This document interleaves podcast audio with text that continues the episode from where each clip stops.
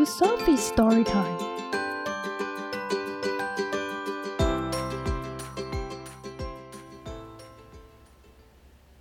Today's story is Chicka Chicka Boom Boom by Bill Martin Jr. and John Archambault, illustrated by Lois Ehlert.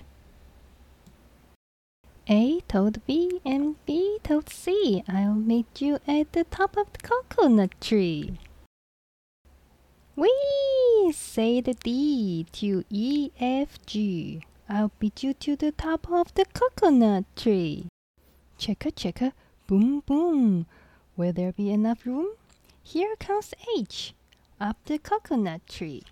And I and J and tag along K, all on the way up the coconut tree. Chicka chicka, boom boom. Will there be enough room?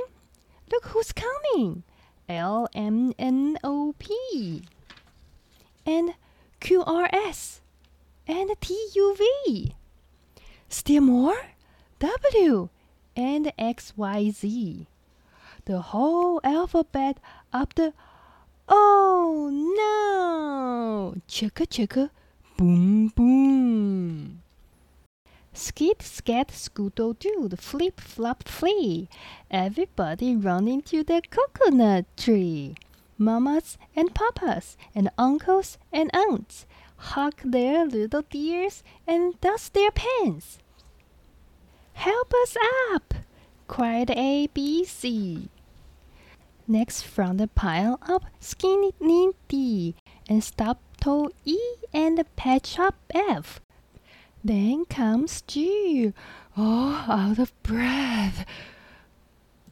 H is tangled up with I. J and K are about to cry. L is knotted like a tie. M is looped. N is duped. O is twisted alley oop. Skid, scat, scoodle doo. Flip, flop, flee. Look who's coming! It's Black Eye P, Q R S, and Loose Tooth T. Then U V W, we go G go free. Last to come X Y Z, and the sun goes down on the coconut tree. But chicka chicka, boom boom. Look, there's a full moon. A is out of bed, and this is what he said. There, double dare. You can't catch me. I'll beat you to the top of the coconut tree. Chicka chicka, boom boom.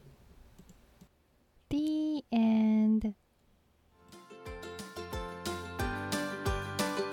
If you like the story, follow us and subscribe to our channel.